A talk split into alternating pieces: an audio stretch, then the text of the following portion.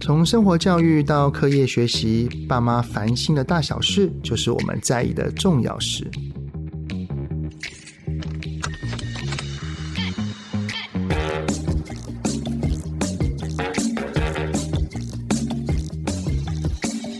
寒假到了，也是爸爸妈妈要烦恼孩子是否会一整天都待在家里玩电动的季节呢。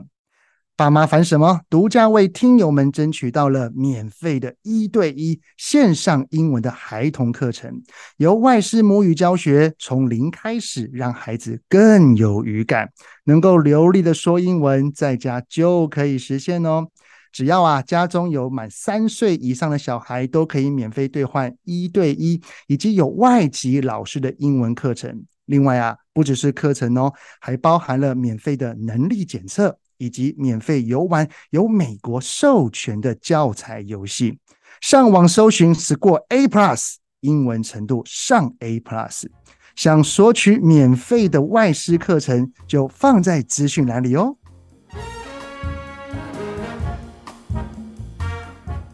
各位听友们，你们好，欢迎收听《亲子天下》的 Podcast 节目《爸妈烦什么》，我是主持人、亲职教育讲师魏伟志泽爸。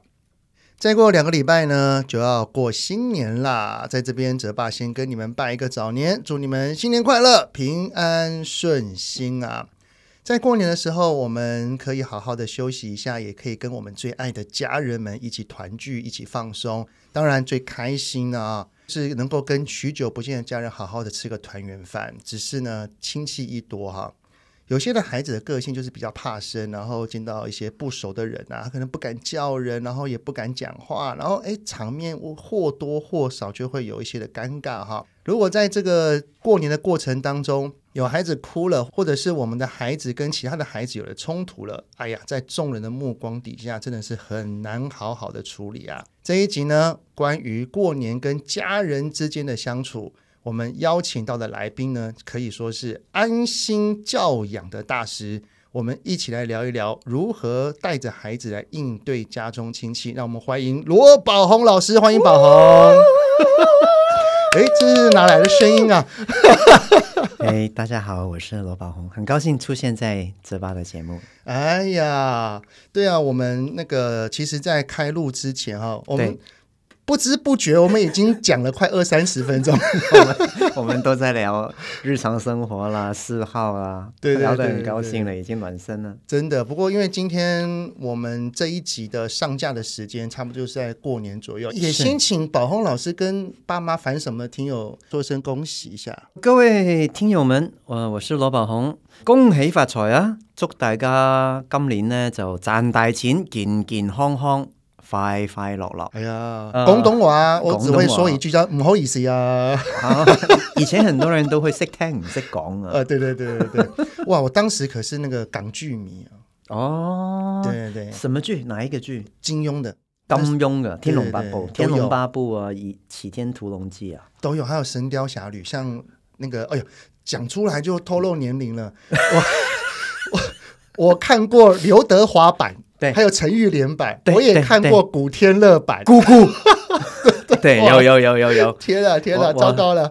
我那个时候都还在香港念书，哦，真的、哦，对对哇，难怪那个粤语讲的是如此的地道、啊好，看呢、好看呢、那个哦好看啊那个时好候，谁想到刘德华这么多年后还是老德华？哎，真的厉害，真的厉害对。当时哈，我还年纪还小的时候，我也曾经跟很多的亲戚朋友在过年的时候，我们就对对，很喜欢看那个贺岁片。贺岁片，对，成龙 啊，周星驰啊，对不对对？哎，当时的贺很岁有印片《象家有喜事》那一些，可以对对说对是对大家对最欢乐、最期待的一经件事典情。。啊那个时候刚好又是香港电影界就是最蓬勃的一个时代，真的，所以我那个时候也常看的。你刚刚讲的那个都有看啊，双城一周对有不对周润发、有成龙，对不有对？都有看，都有看。家有喜事还有第一集、第二集、第三集。是双周一 城，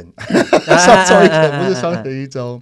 那今天回到我们就是要聊这个过年哦。对对对，宝红老师，你的家人就是过年的时候是在都在台湾吗？以前我在小时候啊、嗯过年的时候啊，我的爷爷奶奶住在台北，嗯，我的妈妈那边的阿公阿妈住新竹，多新店。 所以我们大概在年二七、年二八就会先去台北，跟我的爷爷奶奶一起吃团年饭。嗯吃完之后，那个叫回娘家是什么？年初二啊，对对对，大年初初二，年初二我们就会一大早就是包车下新竹，嗯，然后就是看到阿公阿妈，哦啊，非常的热闹。那个亲戚家人多吗？多非常多。啊多，以以前爷爷奶奶那边就是大年初一就很多人来拜年了，嗯，很多我的亲戚，然后呃姑丈啦、姑姑啦、大姑姑、二姑姑啦，各种人啦。那在新竹这边，我的妈妈那边人又更多，更多因为我了姐姐兄弟姐妹很多，所以过年的时候大家聚在一起，哦，就老叻诶。啊，真的，那真的那个时候听不懂什么叫老叻，我那个时候心里面感觉就是好丑啊， 好吵 啊，我。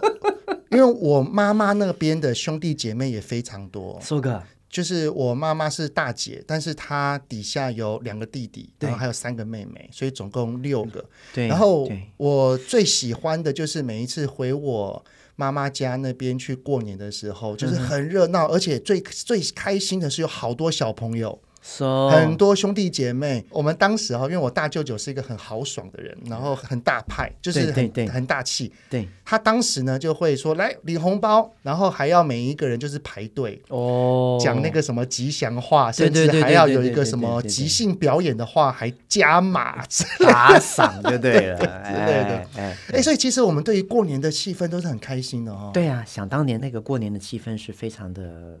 就是丰盛的。嗯，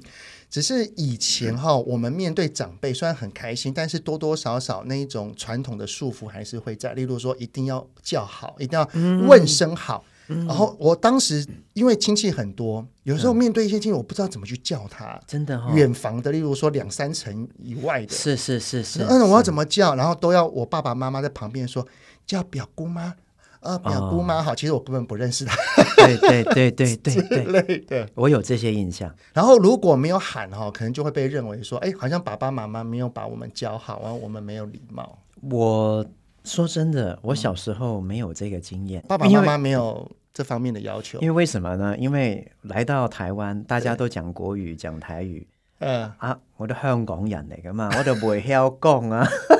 所以我不会叫人，这没有这回事。或许是因为这样，所以我从小没有受到这方面的压迫。呃，我会对这些人有好感，哦也会感觉到这些人有点陌生。对，或许我一开始也会对这些人有一点点的不舒服，对想要保持距离。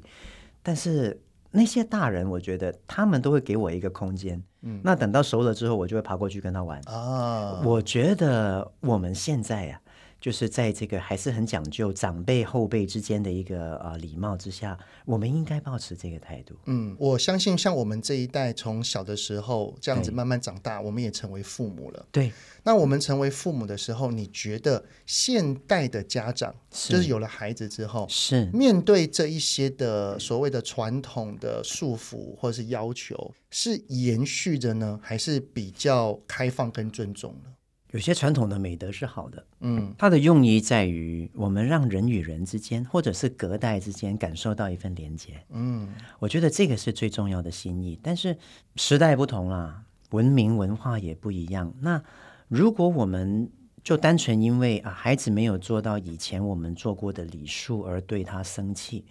那就失去了本来的初衷了。比如说，长辈看到一个孙子很快乐，很疼惜这个孙子，想要跟他多一点连结，对，那这个连接或许就从那个爷爷好、大伯好开始。但是如果他没有叫你就生气跟他对立，这反而不是本末倒置了吗？或者是也不是真的生气，而是讲一些什么，哎，怎么没叫人呢、怎么这么没礼？貌啦？可能他也不是恶意的，对，但是就是这一些话，在孩子听来，可能就会有一些觉得，哼，我又不是故意的，类似像这样会有点委屈，或者是这样连带的，他身旁的大人听到了，就变成哼，怎么又不叫人了？对，会有压力，会有压力。会觉得会担心自己好像没有把孩子给教好，然后就对会施压说要有礼貌，要叫人，快快点。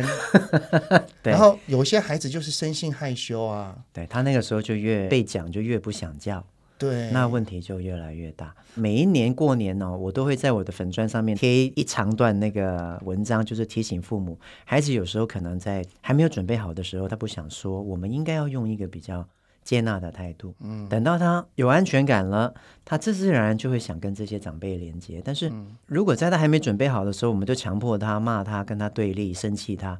他以后都会觉得过年是很痛苦的一件事。就不开心啊。对，等到孩子到了青春期的时候，然后又听到了是要跟这些长辈们在一起，他搞不好就会不想去，对，甚至会臭脸，或者是一进到里面之后，呃，嗯，妈妈好，然后就开始划手机，那种连结度跟互动性。就会从以前到现在的经验值的累积，而开始越来越排斥这件事确情。嗯实是会负面的经验一直累积，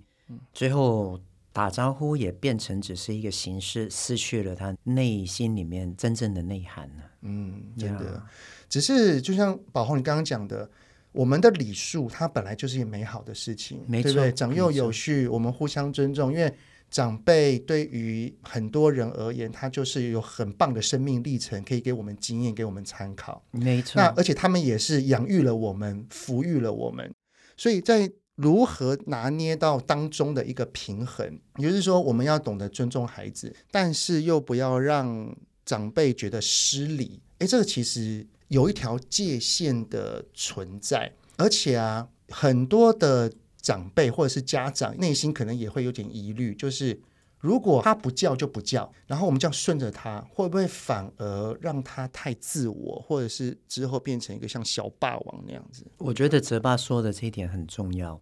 其实我们要让一个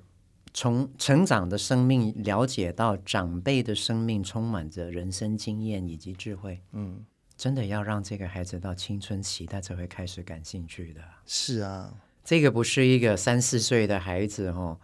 他能够了解的。所以，我们大人首先可能要注意的就是，我们有没有把我们错误的期待，对大孩子的期待放在一个小小孩身上？我曾经看过你的文章，就是好像我们不要把对五六岁的孩子的期待放在三四岁的孩子甚至上两三岁的孩啊两子三岁身上，他不叫人，你就说他没礼貌、不尊重，他尚且不知道何为礼貌与尊重，你就这样去指责他，用你的主观诠释来去评判他，他只是在当下没有开口跟这个大人打招呼而已。嗯，难道这个他就是不礼貌、不尊重吗？我们都会这样诠释，但其实对孩子是不公平的。嗯，你的不公平指的是我们并没有去了解一个孩子的发展，然后就用一个较大的孩子的状态，或者是成人的状态去要求一个还没到那个发展程度的，没错，对他做过度的要求。没错。如果你希望你的孩子去到一个公众场合，或者是去到这个家庭聚会，会打招呼，孩子是很本能的、很直接的。无后康也一定会做， 有好康的他就会做。你看我以前看到每个叔叔阿姨、爷爷奶奶，我都骂恭喜发财，然后哎，红包来两了，只手就合起来了，这样有没有？因为小孩就是觉得做这件事情很快乐啊，然后大人会笑，给他有一个正面感啊，然后又给他一个红包，让他有钱可以去买糖果、买鞭炮、买水鸳鸯啊。呃，那我们能够在事前先跟孩子说明，并且演练预备，孩子去到他会成功的几率就大很多了。刚刚你讲到说有一个诱因嘛，然后对就很愿意。你对知道当时啊，就是我刚刚提到，对我去跟我妈妈那边的家人去聚会的时候，就是要排排站嗯拿红包嘛，要对讲对吉对祥对话对。对，然后我大舅还会那个加码，呃，如果有什么表演的话，哦，我那个时候的表演可是绞尽脑汁呢。对嘛，对嘛，活泼一点，我觉得能够贴近孩子他的成长成熟度。 但是就又可以提到另外一个啦，因为如果能够有礼貌的去呼叫这一些亲友或者是长辈，呀，这本来就是一件希望他是发自内心的行为，但是还要有钱当诱因。例如说，你叫一声什么某某，然后叔叔阿贝，然后我给你十块钱，我给你多少钱，这样变成利益交换，这是对于一个孩嗯子是能够真正明白什么叫礼貌的 吗？对我来讲，这是一个善巧的方法。嗯，我们在蒙特梭利环境里面引导孩子工作，嗯，难道我们要跟他说，来，小泽，这个工作能够帮助你发展独立自主的能力。 天博啦，那透过重复练习哦，你能够修正很多你不好的行为，所以请你跟我过来，我们来练习。他就跑掉了。他首先眼睛会瞪大，然后就哈立功下命，对 然后就跑走了。对，这个是能够帮助你将来成为一个成功的人的一步，所以你要努力。对，对但是你跟我说，哎，来，小哲，我有一个很好玩的工作要跟你玩，一起过来玩。嗯，那他会觉得有归属感，会觉得好奇，他就会想跟你在一起。哦所以总得要有一些诱因。我们与其说你跟人家打招呼，你就会有一百块，不如说打招呼，爷爷奶奶会看到你很高兴，笑眯眯，会给你一些奖励哦。嗯，看你要怎么说，不要说的这么的那个跟钱挂钩嘛。，对，或者是拥抱一下，这是受欢迎的行为哟、嗯这样也可以呀、所以重点不是什么金钱，这金钱当然它是另外我们可能要去讨论的东西。但是重点就是，当我们的孩子有做出这样的行为的时候，而且他的动机是好玩的，是有诱因的，是让他觉得我去做这件事情有正向回馈的。这个就是在教育里面我们常讲的，要引发孩子去做这件事情、参与这个活动的动机。嗯，对这个动机，他当然要觉得好奇，要觉得好玩，要觉得，比如说，透过这样的一个活动，他会有自我价值感的，嗯会有实质的利益的，会有归属感的，这些都能够帮助孩子。那你你跟他说，你就会有一百块哦。三岁的孩子尚且不知道钱的用 处，对他只会觉得大家注意他，他觉得很高兴。啊，然后，对然后他拿完，红包之后，就会变成人来疯了。 然后大家在拍手，有没有？如果他讲了一句，就是那种三岁的小孩讲一句“啊，恭新年快乐”，然后全部人 哇，啊好可爱哦，他就很嗨了。归属感，然后价值感哎对，来然了，后到处去跟跟人家讲了，对，跟小狗狗也说了， 对，就是这样子。我们可以针对孩子他本身的内在需求对。来去回应他，我觉得就比较确认孩子会打招呼了。那刚刚宝豪勇你有提到一个东西，就叫做我们可以在事前的演练。对我们就来练习一下。假设有一个孩子，他真的呃是害羞的，他的性格是敏感的，嗯他知道要去打招呼， Yeah，但是他可能许久不见，所以呢，他每一次爸爸妈妈要他打招呼，他都躲着或者是不敢讲话。然后爸爸妈妈可能就希望他能够去做这件事情。那我们可以如何在进到长辈家或者是亲戚家的之前，去跟我们这个孩子做一些呃对话，或者是做一些所谓的演练，能够让他到时候至少能够打个招呼之类的。这个孩子大概几岁？哎，我们评估一下，大概四五岁好了。四五岁的话，这个孩子如果有你这样的特质啊、嗯做这个爸爸妈 妈的、哦，我就会事前跟他说，等一下进去哦，妈妈会跟你一起，嗯，跟泽爸叔叔打招呼啊、你会不会有点害羞？会，没关系，嗯妈妈陪你。哦，进去了之后开门了，哎，泽爸你好，哎，你们来啦！然后我嗯就会走到孩子旁边蹲下来跟他一起，或者是我扶着他的手做一个那个恭喜的姿势，来跟我们一起说泽爸恭喜发财，然后他的手起码就会有这个动作了嘛，对对对对因为我是牵着他的手去一起做的嘛。好，我就扶着他的手，一起恭喜发财。那个时候我就看看他有没有说，如果有说，来说恭喜发财哟。然后如果他有说就说，没说就没说，就没办法。那如果说有些比较年纪再大一点，他他也不是恶意的，但他就是带你开玩笑说：“哎，看到阿公怎么没叫人啊呢、现在还有这些人的啊，呃，或许啊，或许啊，他看到个中没叫人哦，对，啊阿公，因为你长得太有威严了。啊，他有点害怕哦，等等他熟一点哦，等一下我再请他跟你打招呼。啊，就是大人可以做个桥梁，哎呀而不是在后面 push 他叫啊，阿公叫你叫怎么不叫你这样子，如果他不叫，就僵在那里了。啊？哎，大人在这个时候要懂得阿 Q 打太极。阿公，你太有威严了啦！你看他一看到你就这样，刚刚我们演练了好久哦。哎哎，，啊乖哈、等一下哈、那个我们再跟阿公打招呼。阿公其实哈、内心非常的慈悲。他其实好期待你来哟、对你看他准备那些东西，都是因为知道你今天要来，然后就帮你准备好了。等一下我们就吃一下，等到你觉得哦，跟阿公熟一点之后，我们再来找阿公对，阿公等一下给你红包哦，啊。给他一个期待。嗯对，阿公嘛，应该识相了， 应该懂了。呃，真正疼爱孩子的大人，不管是就是爸爸妈妈这一辈，或是阿公阿妈这一辈，我觉得他们会要求都不是恶意的，他们不是故意说要刁难这个小孩，所以如果他们有一些比较权威式的应对方式，真的，刚刚宝红老师你刚刚所做的那个中间者的桥梁，就化解一切啦，对不对？很需要，尤其是每个人他们都对于这种长幼有序的观念哦，呃，弹性不同。但是在这种大家很久没见面、彼此见面的日子，只要是大人都会珍惜啦。你能够在中间哦，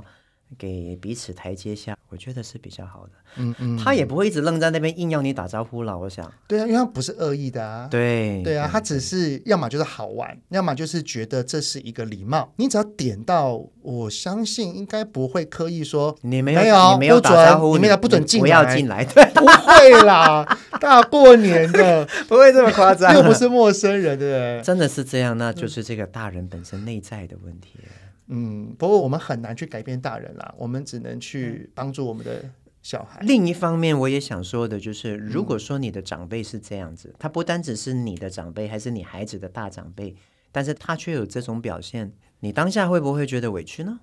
你当下会不会生气呢？嗯，你生气是生气他，还是生气你的孩子？啊，这或个许很都会有。对你会不会觉得难为，在那个当下觉得受伤，对。觉得不被尊重？对，自己不被尊重，孩子也不被尊重。为何这个尊重在他的心中是如此的重要？对，他曾经发生了什么事情，让他觉得尊重这件事情是在他的优先顺位当中，在一个很重要的位置。我觉得这个是后续我们都可以跟你的伴侣在事后离开了这个家之后探索的。但是在那个当下，我觉得就是我们自己的内在要先照顾好。或许如果说大家在过年的期间会去拜年，自己要有一个心理准备啊，你的孩子可能会发生这种情况，你自己也可能会遇到这种情况。因为我们的孩子透过这几年的相处，在疫情过后，一定也会带他去什么朋友家或亲戚家，大概都知道我们孩子的啊对性格啦。对，那既然都知道他的性格，为什么还要去逼迫他去做一些他不擅长的事情呢？对，那我们就把当中间一个桥梁，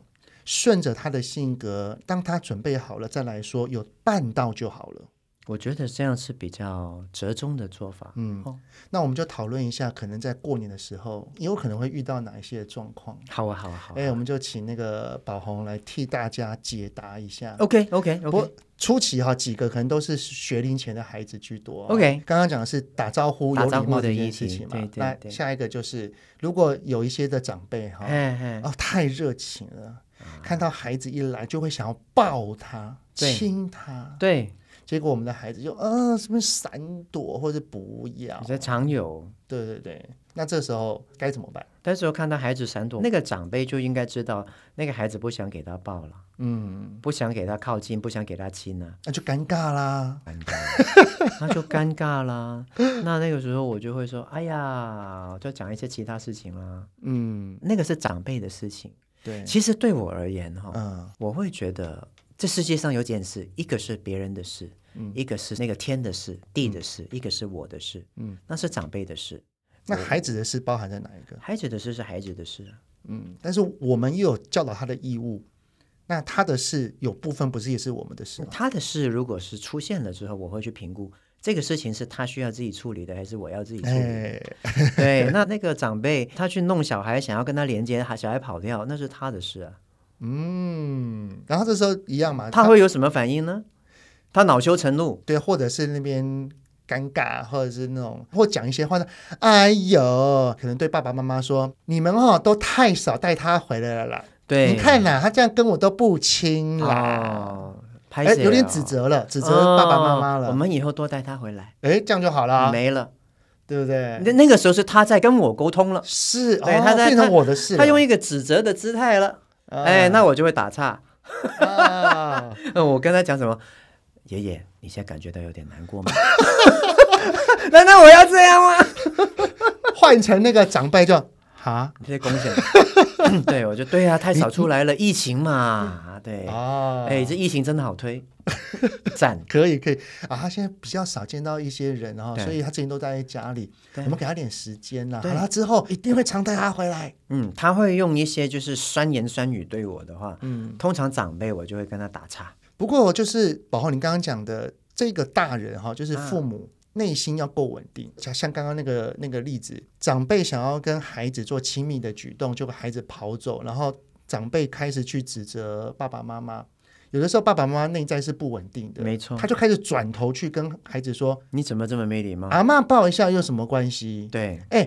阿妈很疼你耶。”对，哦然后就开始。始指责小孩了，对，这个是我从小到大都没有遇过的。真的。对我比较幸运，那这个也是我觉得其实嗯，对孩子来讲是不太好的。嗯，你可以事后再跟他说，但是孩子的反应是非常真实的，他只是当下不是啊想，但是他被爷爷指责完又被你指责。嗯，学礼貌不是这样学的啊，学礼貌是要知道人与人的连接的美好才愿意学的。他的这个连接经验都不美好，你却要他有礼貌，是不是？以后那个你遇到一些人就是欺负你，你也要有礼貌的对待，让你自己被霸凌呢？哎，搞不好有些大人会这样哈，就是明明自己被欺负，他自己很不开心，但是却不懂得如何拒绝，甚至还要在表面上要跟他很要好。嗯我在工作坊里面见过有很多在成长过程被霸凌的，现在的孩子被霸凌的，嗯，都是因为他们没有力量去说出自己心里面的话，表达自己的感受来的，嗯，那自己是这样子，从小长大了，孩子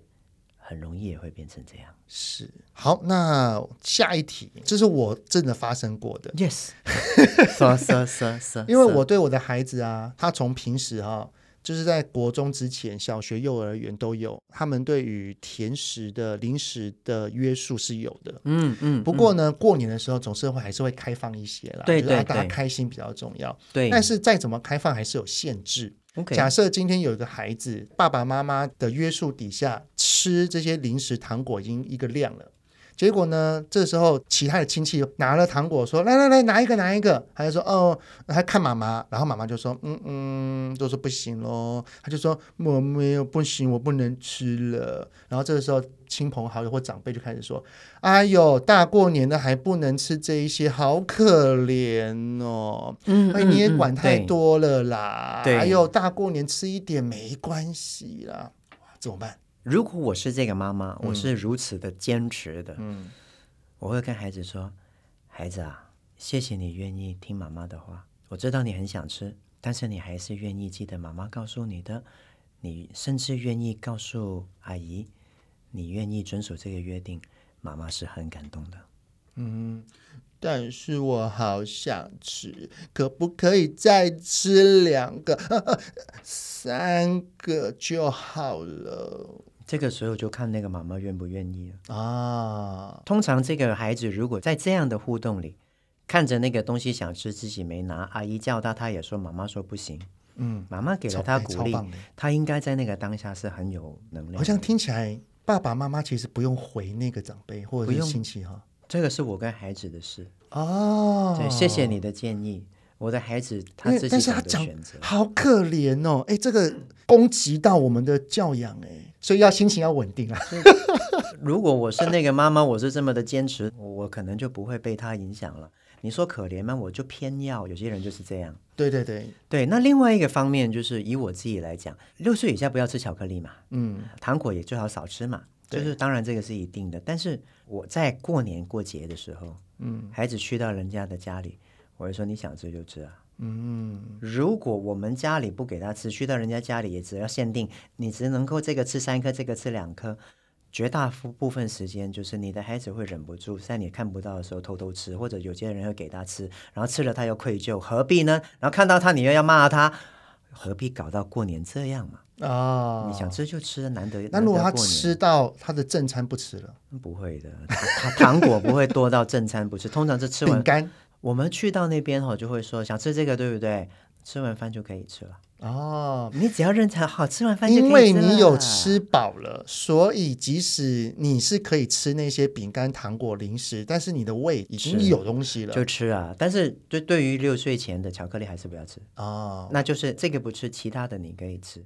以前我的孩子在小时候，因为有一些过敏体质，所以巧克力当然没吃了，是冰淇淋也很少吃。对，后来等到他国小了，国小的孩子身心能量都比较旺盛，他可以开始吃了。然后他就说：“爸比，我想要买冰淇淋。”我就跟他说：“你想要多吃冰淇淋，对不对？”他说：“对。”是不是因为你小时候都很少吃？他说：“是。”好，那我说以后不用出来才吃，我自己买一大桶在家里，你想挖就挖。嗯，然后买了一桶，不到三天他就挖光了。嗯，又买一桶，一个礼拜他挖说光，不用了，谢谢不会再买一桶，很少吃了。啊，你满足你了满足了，对，所已以经满足。我们要适度的去注意而这个适度可能要看他的年龄吧。生理的发展成熟度咯。对，没错。对，我会看这一点。那 k i m o c h i 上来讲，过年过节你就吃啊，但是吃完饭之后再吃，了那解。你就吃没关系。下一题， Yes，孩子在亲戚朋友家或者是长辈家跟其他的孩子有纷争，然后哭闹了，两边在吵架了。对，然后可能有一个来告状，然后可能那个是、呃我们的兄弟姐妹或者是我们的亲戚，然后说对妈妈，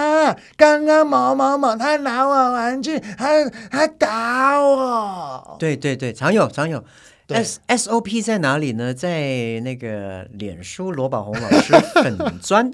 呃，我前一阵子有做了一本书，是蒙特梭利教育针对孩子起冲突的一个完整的 S O P。嗯哎那呦对我们今天当然没有办法可以讲没一办法个讲小那么时嘛详详细了，但是简单来讲，就是两个小朋友，如果他们有意愿，可以过来。那如果有一个在哭，比如说有一个是施害者，有一个是受害者，有没有？或者是两个都觉得自己是受害者，两个都有施害，那我们就可以轮流发言。在轮流发言的时候，有时候 A 在讲的时候，B 会抢话。嗯，那我们可以做一个小小的一个善巧的动作，就是我们拿一个糖果或者是拿一个棒子，给他们做发言棒。哦，哎，这个蛮有趣的，对，来，这蛮有这趣个的是发言棒，拿到的人就说话哈、那没拿到的人可以先在旁边先听，听不用担心，每个人都会有说话的机会那这个我有个问题，呀。这个听双方孩子讲话的大人是假设说是只有某一方的爸妈，那还是要两方都要到比较好，还是看他们的关系 他那个时候那两个孩子去 找谁？哦。通常如果说我们两个人孩子遇到问题，那个两个孩子去找你，对，假设是我的孩子来告状，然后我就过去了解，对所以，就是我去听。通常我做另外一个孩子的老爸老妈，我会在旁边嘛。假设我的孩子对常常对诬陷你的孩子，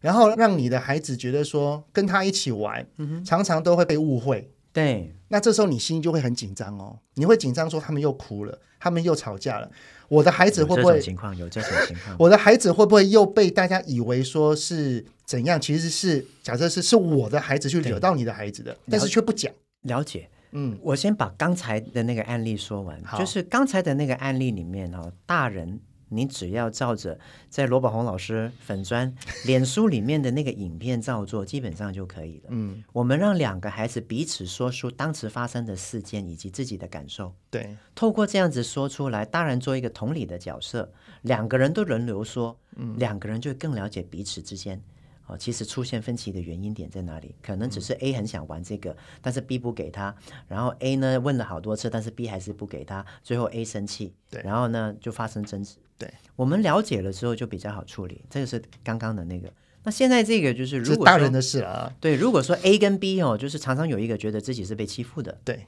常常都是呃那个受害者，但是 A 都说没有，嗯，另外一个都说没有，那大人可以怎么做？大人就可以放下你的七铜五万， 我还想说，我还刚想说七头是什 么？放下那个大饼啊！哎、对对对对，把你的把你的那个大三元哈、哦、让给你老婆， 让给你老婆胡，或者让给你老婆放枪，让给你老公放枪，你坐在旁边一起听着静静的观察他们在玩。啊，是不是真的有这回事嘛？因为我们不能够处理一些我们不了解的事。那如果在孩子的纷争里面，A 说 A 有理，B 说 B 有理，你没办法去做决定的。嗯最好的做法就是真的、哦、好，那你们继续玩哈，妈妈在旁边。搞不好 OK 你在旁边，那其中一啊方有所警觉，有可能没事了。有可能？另外一个就是再发生事情了，你就知道来龙去脉了嘛。对，因为其实哈，有的时候孩子之间哈打打闹闹，他们很快就忘了，对，会有成见，会记很久的，反而是都大是人哈。大人啊呐、好，最后一题嗨，我们今天这个过年特别节目就放过宝红老师。 哎哎哎哎，多谢多谢。来，最后一题，假设在过年期间，我们不管是去长辈家，或者是去亲朋好友家，嗯然后都是妈妈在照顾小孩。呀。那个我们的伴侣就是像老公，我只是举例哈，像老公就在做他的事情，打麻将也好，打电动也好，或者是跟他的谁谁谁喝酒也好。对，孩子任何事情，他一副就是没有听到的样子。对，如果妈妈能接受就算了，假设今天反而去的是妈妈的亲朋好友，他也觉得他想要放松啊。对呀、他也觉得说，哎、我已经照顾孩子很久的时间嘞，怎么到了我的家，到了我爸妈这边，到了我的弟妹这边，都还是我在顾，内心会有一些不满。那这个时候怎么办？孩子在干嘛？呃，可能还比较小，需要去看着啊，或者是纷争的时候，我们需要去讨论啊，或者是甚至还有个弟弟妹妹啊，需要换尿布啊，干嘛的？对对，任何一方如果觉得需要资源，要说老公啊，呃，我我在这边帮弟弟换尿布，那那个姐姐那边有事情，你可以去看一下。好啊，没事没事啦，哎，他们他们自己玩玩的很好啦，哦，怎么办？那你就去换尿布啊。哦，交换，没有没有，那妈妈就去换哎尿布啊。不用管那个哥哥姐姐的那个地方，姐姐他们最多是吵架而已啊。但是他还是很介意啊，就觉就嗯这得个是这个大人本身内在不安稳，那有需要，就例如说我们今天回家之后，跟嗯老公好好的聊一聊。可以，绝对可以。那这个就不是过年的问题了，这个是婚姻的夫妻之间的互 动沟通的问题了。通常两个关系哈、对，有一个在意，有一个介意，一个芥蒂，绝对不会单一事件就爆炸，你总是不会帮忙，那这个不是过年才发生它的，是累积的。它是累积的，它是所累以积的遇到这种问题，欢迎参加罗宝红老师的安安定定教教养养工作工坊，坊或探索原生家庭工作坊来处理。因为这个，首先第一，过年过节你去亲戚家里，其实大人有大人玩了，男的有男的玩，女的有女的哦也聊，是孩子有孩子在玩了。也是但是是发生什么事了？你总是那么的担心你的孩子，一样，不想要让别人觉得好像我是一个没有把孩子教好的爸爸或妈妈之类的，其中一个原因吧。怎么会对自己的教养这么的没有价值感呢？怎么会这么没有安嗯全感呢？问题不在小孩，或许甚至不在老公，嗯，而是我们自己的内心常常都忐忑不安。自己的不安不单指自己控制的不够，还要叫爸爸另外一半一起来跟你控制。那那个人当然不想啊，过年过节了耶，我要休息耶。嗯，对，所以或许这个问题不是老公的问题，也不是孩子的问题，是我们自己内在的问题。了解。嗯哎呀，太棒了，一切都回到我们的内在。对，好，那在过年期间哈，如果遇到了这些种种类似的事情，相信今天这一集宝红老师为大家的解答哈，都可以有一些收获。谢谢，谢谢，在龙年，那真的要祝各位听友们新年快乐，龙年行大运，对，祝大家龙年行大运，来年健健康康、平平安安，真的，多安定自己的内在，多跟孩子、跟丈夫连接。嗯。好，非常开心，呃，很谢谢大家的聆听《亲子天下》Podcast 谈教育聊生活，开启美好新关系，欢迎订阅收听 Apple Podcast 跟 Spotify 给我们五星赞一下哦，也欢迎在许愿池留言，告诉我们爸爸妈妈你们到底在烦什么呢？我们会找很多的专家跟学者来替你解答哦。我们下次再见喽，拜拜。